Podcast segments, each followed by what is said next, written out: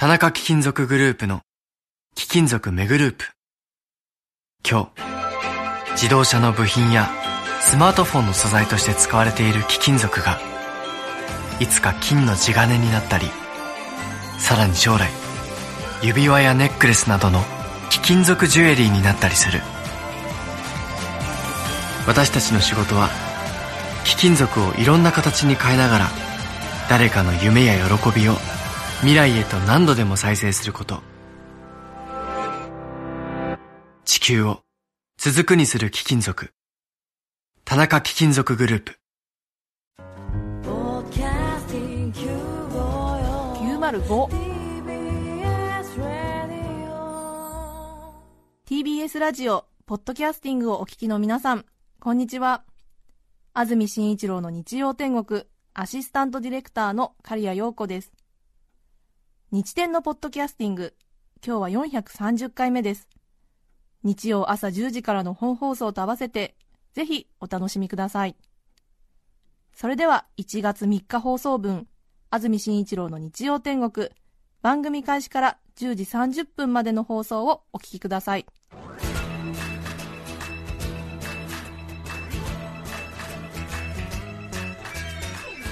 安住紳一郎の日曜天国。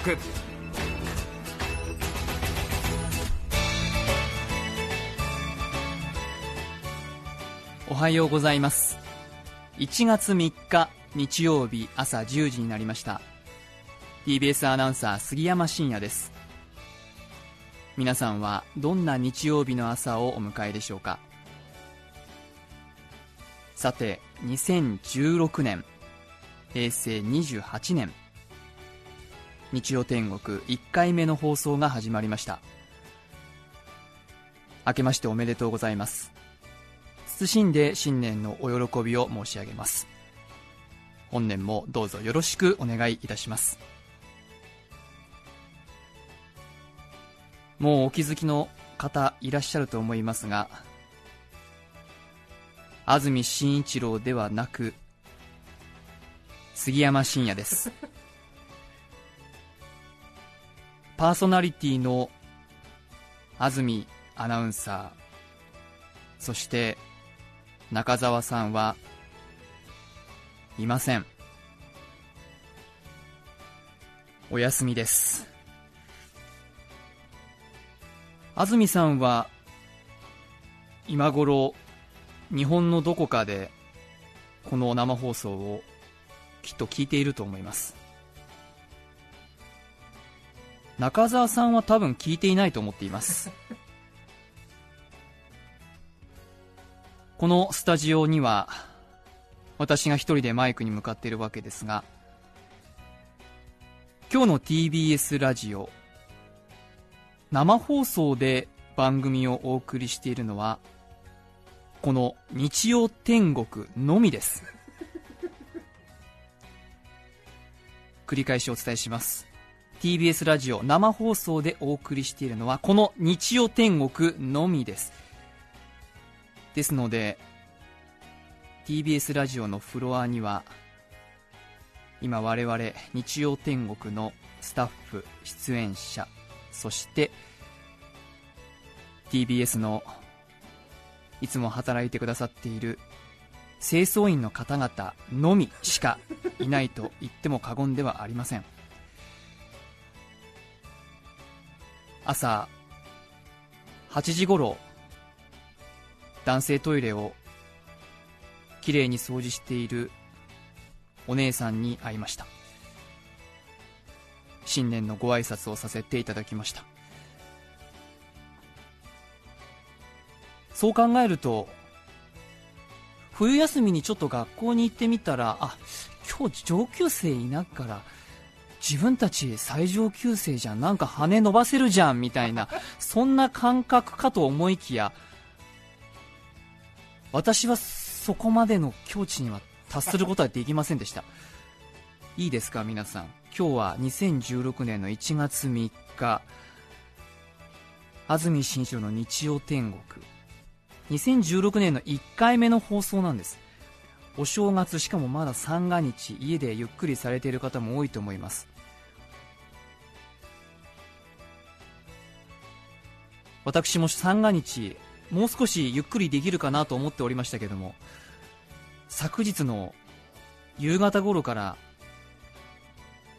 ややお腹が痛く 今日も9時56分に最後のトイレに行ってまいりました。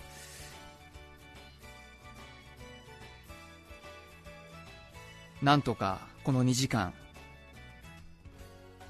安住紳一郎がいなくとも中澤由美子がいなくとも皆様のこの素敵な1月3日が日曜日が天国となるようしっかりと私この冬休み上級生がいないクラスをまとめていきたいと思っております。ところでここまで聞いて今喋っているお前は一体誰だと思われている方も多いと思います。お正月安住さん見たくてチャンネル合わせてたんだけどレコード大賞以来あまり見かけないなと思ってこの日曜天国を楽しみにしていた方もいらっしゃると思いますがそのような方のお気持ちを察しましたので僭越ではございますが私ここで自己紹介をさせていただきます。名前は杉山真也と申します。安住紳一郎の10期下入社9年目の TBS のアナウンサーです。この日曜天国実はさばいて日天というコーナーがありますがそのコーナーを担当して私早4年が経ちました。2011年の10月30日が最初の放送でした。毎週さばいて日天というコーナーはありますが私は月2回ほどそのコーナーを担当しております。他のラジオ番組で言いますと土曜日の夜に放送していますジェーン・スー相談は踊る。テレビで言いますと今現在ですと昼帯土曜日の朝ちゃんサタデーなどを担当しております。ああこの機会だからちょっと調べてみるかと思ってウィキペディア今調べてます。実はあのウィキペディアを調べてみると私の経歴が間違っているんですよね。大学を卒業後毎日新聞に入社しその後1年で TBS に転職と書かれているんですが私毎日新聞を受けた記憶がございません。受けておりませんし受かってもいない。誰がどういう情報からこの毎日新聞社に入社をしたことになっているのか。ウィキペディアを編集できる方どなたか訂正をできればお願いいたします。実はその大学卒業後1年間フリーターをしている時期がありましてそこを美化して毎日新聞に入社と書いていただいたんでしょうか。実はあのふらふらとフリーターをしておりました。大学卒業からフリーターを経て TBS に入社アナウンサーとして現在勤務中とぜひ訂正をお願いいたします。さて安住紳一郎さんのもとで今番組を共演するようになって4年が経ちました。安住アナウンサーとの関係性。ちょっとごめんなさい。緊張でちょっと今声がね冒頭から裏返ってるんでお水を失礼します。ちょっとちょっとごめんなさい。はい。ちょっと落ち着きました。声がどうもねなんかあの昨日まですごく調子良かったんですよ。昨日まですごく調子良くて今日の朝も調子良かったんですよ。で今日明治神宮に朝ね参拝に行ってお参りしてきたんです。今日もしっかりとオンエア出せますように。そして今年1年仕事よろしくお願いしますと言ってきたんですけどここに来てなんかちょっと声がなんかかすれてきてしまった。大変申し訳ありません。失礼しました。安住さんとの関係性なんですが、まあ、4年間の共演を経まして上司部下という関係ではございますがやっと携帯の電話番号を手に入れました。えー、私は会社に入って9年。番組を一緒にするようになって4年。えー、ここまでかかったと。ですので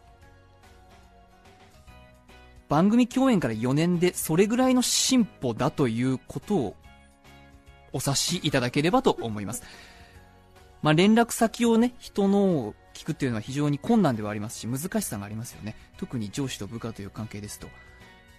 同じ仕事をしていると、外で何かどこかに取材に行く、連絡を取り合わなければいけないとなると、聞きやすかったり、聞く必要があったりしますけども、このようなラジオのスタジオでワンコーナーを担当している MC と担当のアナウンサー。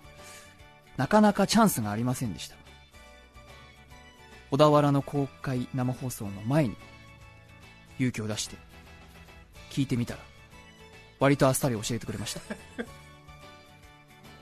あっさりというのはちょっと語弊があるかもしれない。電話番号交換するのにこんなに苦労するとは思わなかったというようなぐらいあの、いろんなやりとりがあったんですけど。まあ、いよいよ、電話番号が入りまして、今日、私が、ピンチヒッターをさせていただく。まだ一度も電話をしておりません。指が、震える。これから先、私たちの関係、あの、興味ない方多いと思いますが、どう変わっていくのか、ご期待ください。そんな、私、杉山真也が今日の日曜天国のお相手でございます。さて、すがすがしい元日でしたね。東京はとても暖かいお正月を迎えました。例年だともっとこう、キリッと引き締まった感覚がありますが、今年のお正月は穏やかで暖かさを感じるくらいでした今日1月3日のお天気も各地とも晴れて天気の崩れはないようです。今日の最高気温は昨日より3度くらい高い16度前後。東京、千葉、熊谷、水戸、前橋で16度。横浜では18度。宇都宮で15度。これは4月上旬並みの気温だそうです。明日も天気気温ともに今日と同じくらい。各地すっきり晴れるそうです。明日も最高気温は16度ぐらいですから季節外れの暖かさが続くようですね。特にお正月は晴れの日が多いという印象がありますがちょっと調べてみると1月1日雨が降ったのは実は最近ですと1991年25年前。1991年の前が1975年。ですからここ40年ほどでほぼ2回ぐらいしか1月1日雨が降っていないということになります。本当に今日も赤坂気持ちがいい青空が広がっています。午前10時にしてすでに赤坂は9.9度気温があります。もう間もなく10度に達するという朝を迎えています。住宅街も非常に静かでいつもの5分の1ぐらいの人通りでしょうか。ほとんど人とすれ違わないような状況ですね。ただ逆に活気がある場所というのは非常に人が集まっています。私昨日上野のアメ横に行く機会がありまして年末の時期になると食品をはじめ様々なものが安く売られていますのでお買い物する方多いと思いますが年末ほどの人通りはないような印象ですがかなり歩くのには苦労するような人通り人混みでした。もちろんお買い物をしている方それから周りのファッションビルやデパートで購入した福袋をすでに大量に抱えていらっしゃる方さらにスポーツ用品店や靴屋さんなんかもありますのでみんなでセールを楽しんでいる方がいらっしゃいましたが中でも印象的だったのはやはり外国人の声ですね。本当にあの歩いているといろいろな言語が飛び交うような本当にどこの国なんだと錯覚するような海外のそんなマーケットのような雰囲気が漂っています。私1月1日に東京駅を利用しましたがお土産屋さんや駅弁屋さんも行列ができていまして並ぶ気がなくなってしまうぐらいの行列。明日からねお仕事という方もいらっしゃるかもしれませんけれどもまだまだその帰省ラッシュというのは続いているようです。まさに帰省中の方これから帰省先から戻ってきますという方そして近所にお出かけ初詣にこれから行こうかなと思っていらっしゃる方多くいらっしゃると思います。私の年明けですが毎年このところ大阪で過ごしております。大晦日の夜に毎年ボクシングの中継がありまして5年連続で大阪で大晦日中継をして午後11時半頃に中継が終わってそこから食事を兼ねてスタッフ含めて反省会をしに行く。という流れ。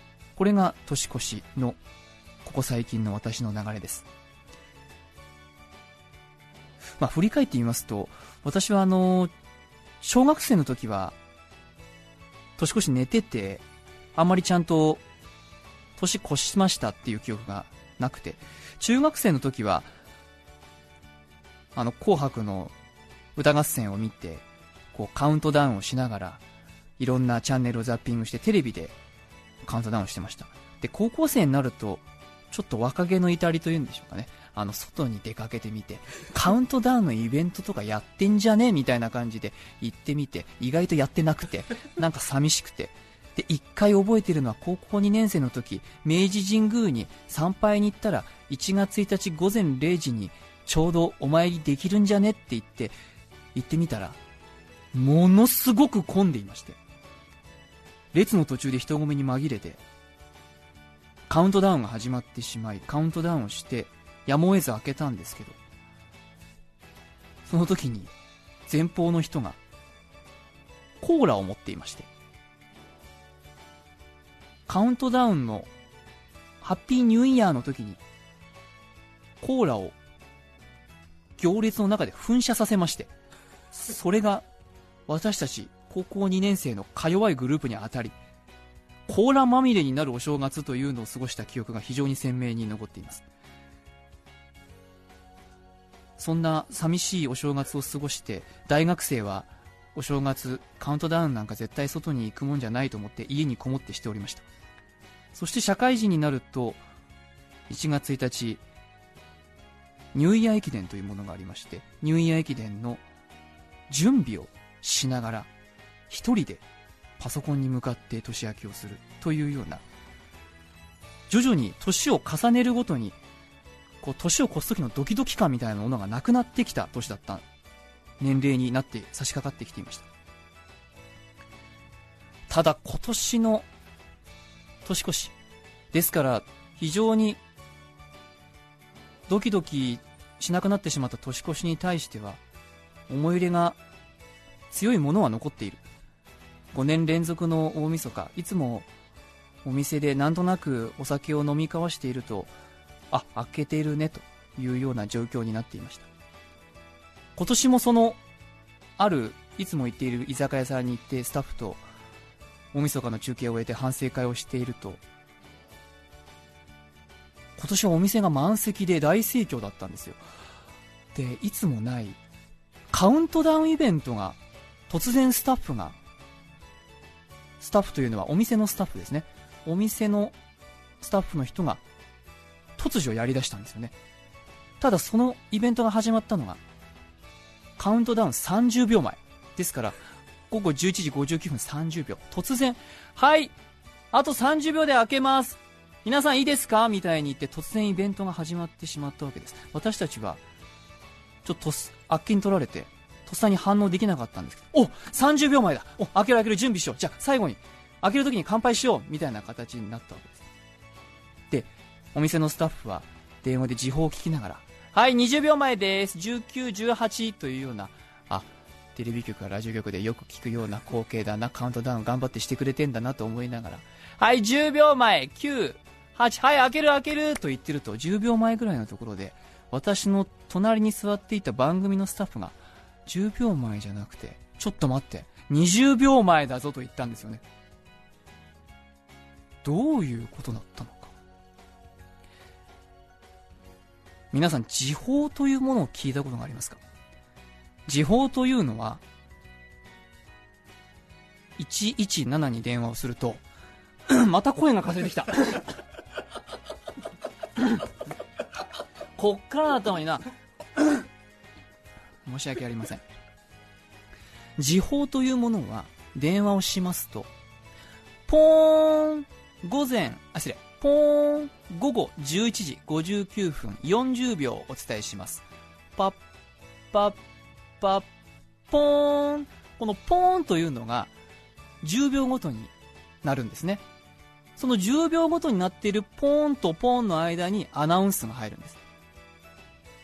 このアナウンスというのは、実はアナウンスの後に来るポーンの時刻を表しているわけです。つまり、ポーン11時59分40秒をお伝えします。パッパッパッポーン。ここが11時59分40秒だということを言っているアナウンス。この後40秒になりますよというアナウンスなんです。ただ、初めての時報だったんでしょうか。そのお店にいるスタッフの人は、前半の方のポーンを11時59分40秒だと勘違いして、11時59分40秒だと思っていたところが10秒早かったわけですね。ですからお店の人は私たちお店中に大体50人ぐらいお店いましたが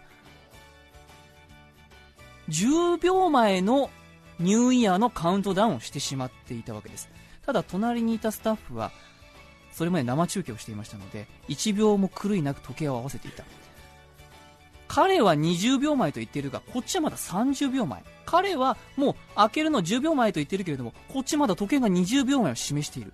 でも、なんか50人の流れで、カウントダウンが始まってもう7秒前ぐらいになってしまっているという状況で、私はそこに気づいたわけです。ただもう、止められませんでした。お店の人が気持ちよく、はい、8秒前はい、7、6、5秒前 !4、3、2、1、ハッピーニューイヤーわーみたい、わーみたいにお店がなってて、みんながおめでとう2016年今年もよろしくみたいになってる時に、隣で、一人スタッフが寂しく、10秒前、9、8、7、カウントダウン一人でやっている。私はそれを見ながら、心はでもみんなが乾杯をしているので、あーみたいになっているけれども、隣で人し一人虚しくです。グラスを持たず、時計を見つめるスタッフがいた。あー、切ないなぁと、本当に心から思いました。本当に心から。年越しっていうのはやっぱり思い入れがあって、自分の中ではしっかりと綺麗に0時0分0秒に超えたい。まあ皆さんもそうでしょう。昔なんか私もテレビを見ながら0時0分0秒にテレビ飛ぶ、飛ぶからね、俺飛ぶから、空中、地球にいないからね、みたいな感じで、父と母に言っていたような、そんな無邪気な心をちょっと一瞬、32歳の今年の冬、大阪の居酒屋で思いました。ただ、その事実を知っているのは多分私とその隣にいるスタッフだけだと思います。大人なスタッフは、一人で切なく5秒前、4、3、2、1と言った後、しっかりとテンションを上げて、おハッピーニューイヤーうんオッケーオッケーおめでとうみたいな形で対応しておりました。もう店員さんは気分が良く、ああ、俺がやってやったぜ、俺がこの50人を喜ばせてやったぜというような優越感に浸っている表情を私見ましたけれども、切ないなとなんか思いました。大人になったなと私そこで自分も成長を感じました。まあそんなことをしながら年を明けまして随分喋ってるな。今年の目標みたいなものもいくつか立ててみました。実はあの去年結構ランニングしておりましてストイックに目標立てすぎて、まあ、11月頃でしょうか。安住さん。あここでごめんなさい。また安住さんの話になってしまいますが。私フルマラソンちょっと早く走りたいので3時間切りたいです。みたいな宣言をあ道を天国が終わった後の反省会で言ってしまったんですよね。そしたらあのひどく叱られまして。あのストイックすぎる喋り手は大成しない。太ってる人と細い人面白いのはどっちだ？問われまして。ああそういうものか。でもやっぱりなちょっと目標だし立てたし走りたいなと思ってその翌日、まあ、その推しを破って走ってしまったんですけどその日10キロ走りましたら左膝を故障いたしまして。翌日です。はい。月曜日。翌日左左膝故障いたしまして腫れて3日ぐらい足が曲がらなかったと。今年の目標を発表します。フルマラソン3時間ではなく外国人とおしゃべりをしたい。料理を作れるようになりたいピアノが弾けるようになりたい。OL のような2016年を過ごそうと思っております。皆さんは果たして2016年どんな目標を立てたでしょうか？ぜひメッセージでも教えてください。それでは今日のメッセージテーマはこちらです。お正月と私。前橋市千恵子の旦那はつらいよ。27歳男性の方です。明けましておめでとうございます。本年もよろしくお願いいたします。年越しの音楽番組を見ていた時のこと。お正月早々私にとって大きな発見がありました。それは Superfly がバンド名だと知ったことです。5年間くらい女の人の名前だと思っていました。今まで変わった名前だなハーフなのかなと思っていたくらいです。しかし調べてみるとあの女性の名前は越智志保さん。音楽には疎いですがずっと Superfly さんの歌は知っていたし iTunes でもダウンロードしていたくらいです。あのボーカルは越智志保さん。私にとって2016年正月の衝撃でした。そうなんですよね。 Superfly というバンド名。2人組のね音楽ユニットとしてスタートして今ソロプロジェクトとして越智さん1人ではありますけれども。これが正月の衝撃。よかったですね、知っておいて。でも、そうですか。なるほどね。うん、 Superfly さんね。でも、多分2016年もっと衝撃あること待ってると思いますよ。え続いて参ります。名古屋市、ゆうたまさん39歳女性の方です。結婚して十数年、夫が初めて年末年始にお休みをもらい、家におります。出会ってから初めて過ごす夫との正月休み。どう過ごしていいのか分からずにいます。助けてください。あ救援要請ですねこれはね。1月1日の午前10時36分にメールが送られてきています。これは大丈夫でしょうか？こんな重要な1月1日の朝午前10時の段階で助けてくださいと。3日になってしまいましたけど大丈夫ですか？今幸せにお過ごしでしょうか？ぜひね困ったらこの日曜天国一緒に聞いてぜひ少し和やかになっていただければなと思っておりますのでぜひね今日はたくさんのメッセージお待ちしております。今日のメッセージテーマはお正月と私皆様からのメッセージお待ちしております。そうなんです。お気づきの方がいらっしゃるかもしれませんが私の目の前にアシスタントの方も座っていないという状況なので中澤さんの分も私がさせていただきます。皆様からのメッセージお待ちしております。E メールアドレスは日天アットマーク tbs.co.jp 日天アットマーク tbs.co.jp 抽選で5名の方に何かと便利でシュールな表紙があなたの日常を演出。日天ノート。3名の方にはカルピスセットをプレゼント。さらにメッセージを紹介した全ての方に現在制作中の番組オリジナルポストカードをお送りします。そして番組では曲のリクエストも募集しています。メッセージにはリクエスト曲も書いて送ってください。新年最初1月3日の安住紳一郎の日曜天国1曲目です。船橋市ほっぺたさん35歳女性からのリクエストです。スピッツスターゲイザー。1月3日放送分安住紳一郎の日曜天国10時30分までをお聞きいただきました。著作権使用許諾申請をしていないためリクエスト曲は配信できません。それでは今日はこの辺で失礼します。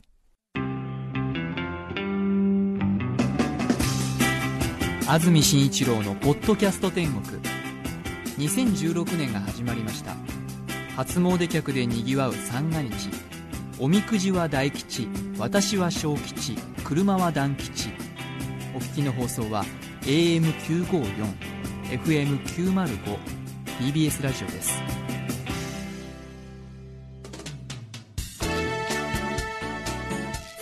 来週1月10日の安住紳一郎の日曜天国。メッセージテーマは2016年私の目標。ゲストは相撲情報誌綱編集長竹内和馬さんです。それでは来週も日曜朝10時 TBS ラジオでお会いしましょう。さようなら。安住紳一郎の「ポッドキャスト天国」これはあくまで試供品。皆まで語れぬポッドキャスト。ぜひ本放送を聞きなされ。TBS ラジオ954 905